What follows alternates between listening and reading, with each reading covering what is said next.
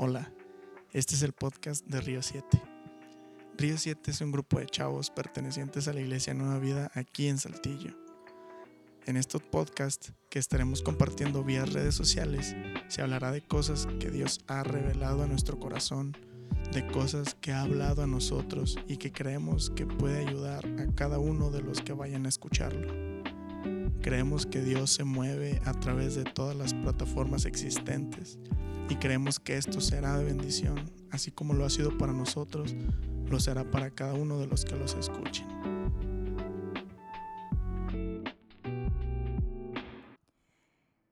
De lo que quiero hablar hoy es de la importancia de ponerle nombre a las cosas. Hace tiempo, mientras estudiaba, hubo una clase que me dejó con esta idea y en la clase estábamos hablando del lenguaje y de su importancia. La maestra dijo la siguiente frase, y esta frase la verdad estuvo en mi cabeza mucho tiempo. Ella dijo, no existe hasta que lo nombras. Siguió hablando y yo la verdad no paraba de pensar en esa idea. Y después de un tiempo pues levanté la mano y le dije que no entendía eso, me parecía como muy tajante, muy definitivo. ¿Cómo algo se va a limitar a que yo lo diga? ¿Cómo la existencia de algo se limita a que yo lo nombre? Me parecía como muy egocéntrico, como que si yo tuviera tanto poder y la verdad no lo creo así, como el hecho de que yo lo nombre impide que exista o hace que exista. Me pareció muy fuerte, entonces le, le pregunté y ella me intentó explicar con un ejemplo eh, de los quark, del quark, que es la partícula más pequeña hasta este momento. Y me dijo que el quark existió hasta que se le nombró. Es decir, que el lenguaje le había dado un espacio en nuestro mundo, a lo que yo le contesté que no, que la partícula ya era antes de nombrarla, solo que al, nombrarla, al nombrarla ahora tenemos conciencia de ella. Todo esto vino a mi mente hace poco otra vez. Y mira, yo sé que la boca tiene mucho poder, pero hay veces que existen cosas en nuestra vida que ahí están, existen. Es innegable, inclusive tienen poder en nuestras decisiones, en nuestra mente, en nuestra vida. Y no le hemos puesto nombre.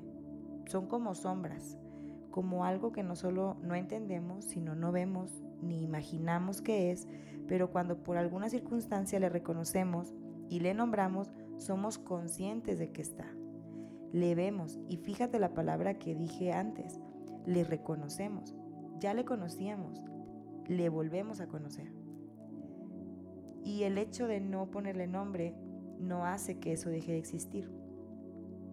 Hace poco yo nombré una de esas sombras y no quiero ser dramática con la palabra sombra, le puedes llamar tú como tú quieras.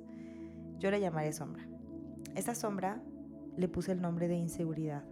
Por mucho tiempo ejerció un poder sobre mis decisiones y forma de vivir. No me sentía capaz de realizar cosas que tal vez sí era capaz de hacerlas, pero no me atrevía ni siquiera a intentarlo. Cuando yo era adolescente, se me metió esta idea de, en la cabeza de que yo no era la protagonista de mi película. Para mí la vida era esto, una película. Y yo era la mejor amiga de la protagonista. Entonces en cada etapa nueva, por muy tonto que parezca, en, cada etapa nueva yo buscaba a una persona que protagonizara mi película. Y yo me apegaba a ella. Y estoy dejando mucho aquí de mí, ¿eh? entonces espero que alguien le sirva.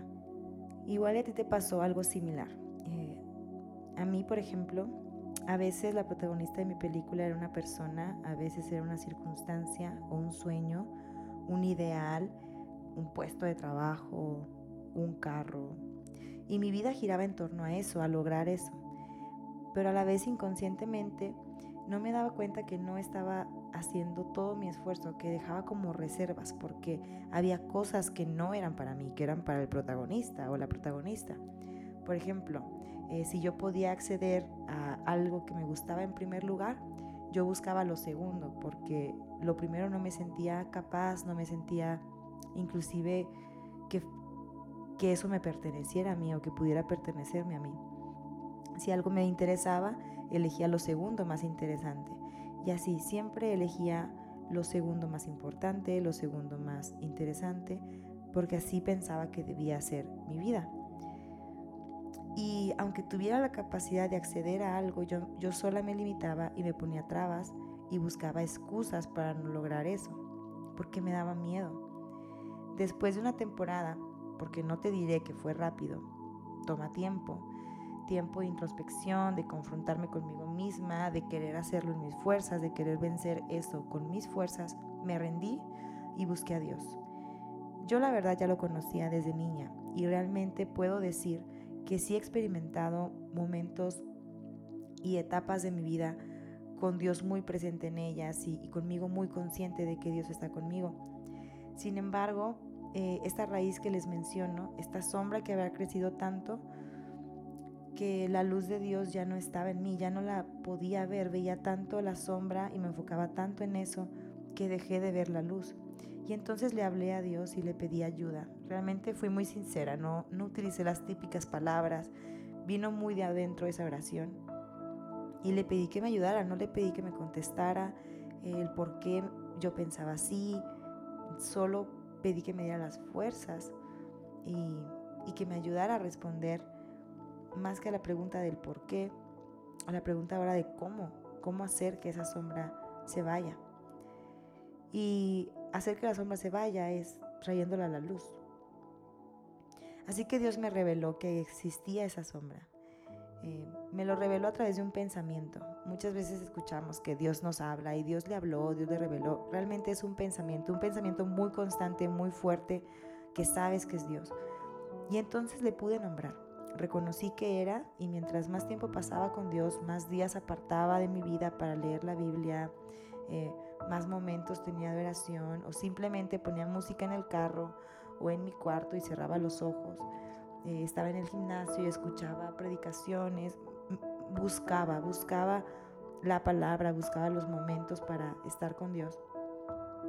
Llegaban a mí cada vez más pensamientos en los que yo recordaba momentos en los que esa sombra había nacido o se había reforzado, otros en los que me había llevado a tomar decisiones equivocadas y fue duro, es duro aún, pero ya tiene nombre, ya lo puedo entregar.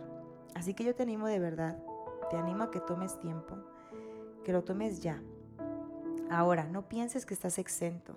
En mi caso fue inseguridad, en el tuyo puede ser otra cosa. Actualmente estamos viviendo, al momento que se graba esto, estamos viviendo la etapa del coronavirus. Y puede haber mucha ansiedad, mucho miedo, mucha incertidumbre. A lo mejor tú estás, tu sombra es el control, estás acostumbrado o estás enganchado en controlar todo lo que pasa en tu vida.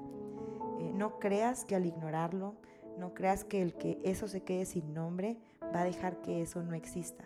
Eso sigue ahí y tiene cierta fuerza sobre ti. Pero hay una buena noticia. En tu boca, en tu mente, en Dios está la fortaleza suficiente de nombrarle y entonces entregarlo. Porque la verdad, ¿cómo puedes entregarle algo a Dios que no sabes, que ni siquiera lo reconoces? ¿Cómo puedes trabajar una parte de tu vida sin que le nombres, sin que puedas reconocerle? Duele, sí, entristece también. Te vas a sentir débil a veces, pero cada vez que quieras tomar una decisión desde esa sombra, te sentirás fuerte al decir que no y darás la vuelta a ese camino. Y ahora podrías preguntarme, ¿soy la protagonista de mi vida? Pues no, porque mi vida ya no es una película. Ya no es que tenga un solo fin y un solo inicio. Hay algo más grande que yo en todo esto. Por eso hoy puedo decirte que estoy en proceso sin sentirme mal por no ser un producto terminado.